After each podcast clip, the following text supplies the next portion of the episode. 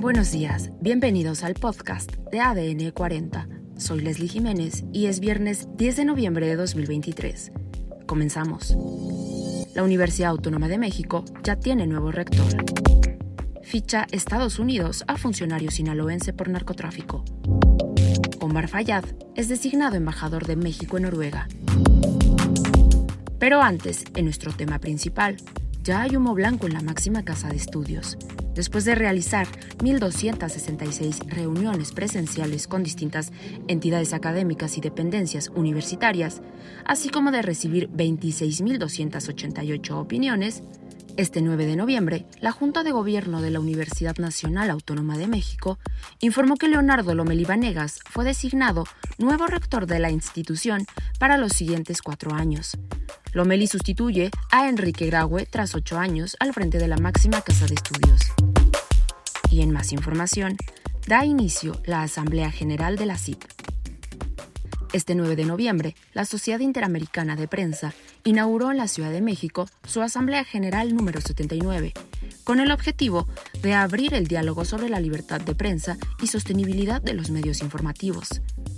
En el corte de listón inaugural estuvieron presentes el presidente de la CIP, Michael Greenspoon, Marta Ramos Sosa, directora de la OEM, y presidenta del Comité de Inclusión y Diversidad de la CIP, Roberto Roclechón, director Grupo La Silla Rota México, Gabriela Vivanco, presidenta del Comité Ejecutivo de la CIP, así como el presidente ejecutivo Ricardo Trotti y Luciano Pasco, director ejecutivo de ADN 40. Luciano Pasco aprovechó su intervención para pronunciar su solidaridad con el puerto de Acapulco tras el huracán Otis e instar a los titulares de los distintos órdenes e instituciones del Gobierno de México a que no pretendan acallar ni modificar la cobertura que dan medios y periodistas, considerando así las ventajas que da contar con una prensa confiable y crítica en beneficio de la sociedad.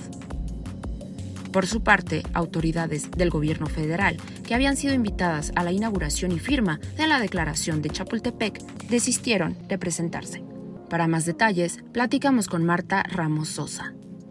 ¿Cuál es la importancia de la libertad de expresión? Es la clave para una democracia. De otra forma seríamos una dictadura. Esto, que la gente pueda expresarse como sea, por el voto, por una manifestación en la calle o a través de los periodistas que le dan voz en los medios de comunicación, eh, hace de una sociedad eh, un, un, grupo que puede presionar a sus autoridades para que rindan cuentas y para que trabajen como debe de ser, para lo que fueron votados. ¿Cuál es la importancia de la declaración de Chapultepec? Justamente esa, la declaración de Chapultepec es un compromiso para... Eh, estadistas, para presidentes, eh, primeros ministros, em, para un compromiso de, corresponder a la importancia de la libertad de expresión. No es una declaración que, los obligue a tener una relación eh, o que condicione una relación con los medios de comunicación, los obliga sí a respetar la libertad de expresión.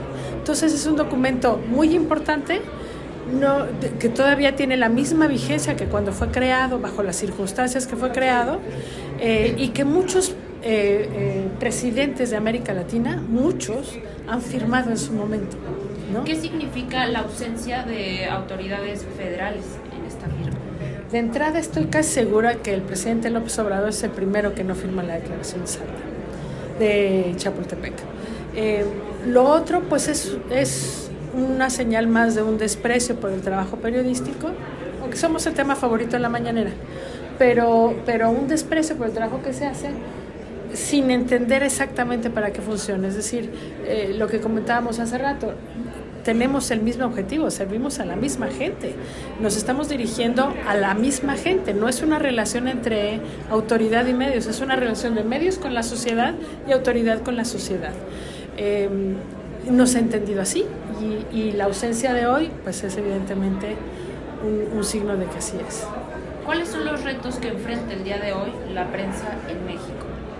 Muchísimos. Eh, sumemos la crisis mundial eh, que ya tenían los medios de comunicación de suyo, sumemos la crisis de la pandemia que elevó los insumos y que volvió muy caro hacer periodismo.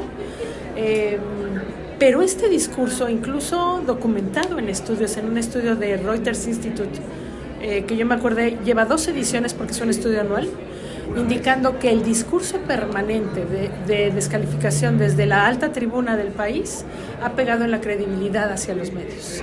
Y pues los medios es de lo que viven, de su credibilidad. La credibilidad a los medios ha caído tremendamente. No, no, es, no es una buena noticia. estamos en una sociedad muy polarizada. Tiene mucho que ver el manejo en las redes sociales, pero es una nueva forma de comunicación que iremos viendo para dónde va, ¿no?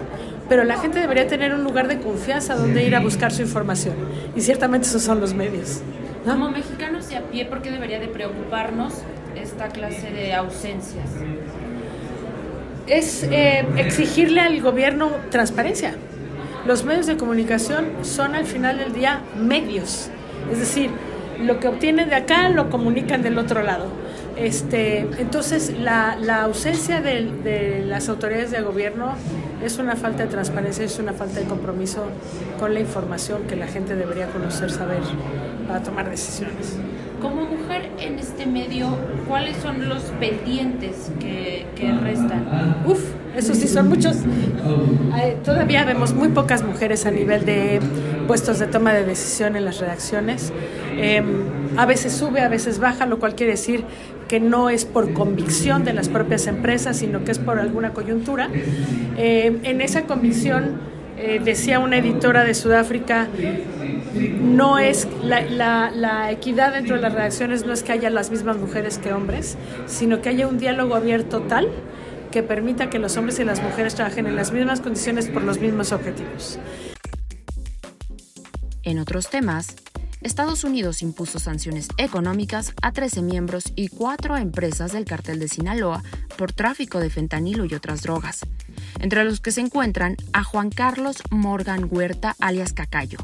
La Oficina de Control de Activos Extranjeros acusa a este jefe de plaza de gestionar las operaciones del cártel en el municipio de Nogales, Sonora, y de supervisar el tráfico de toneladas de drogas como cocaína, heroína, metanfetamina y fentanilo.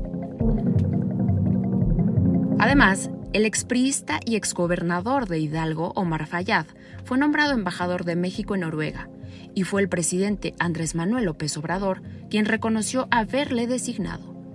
Sin embargo, aún hace falta su ratificación por el Senado de la República.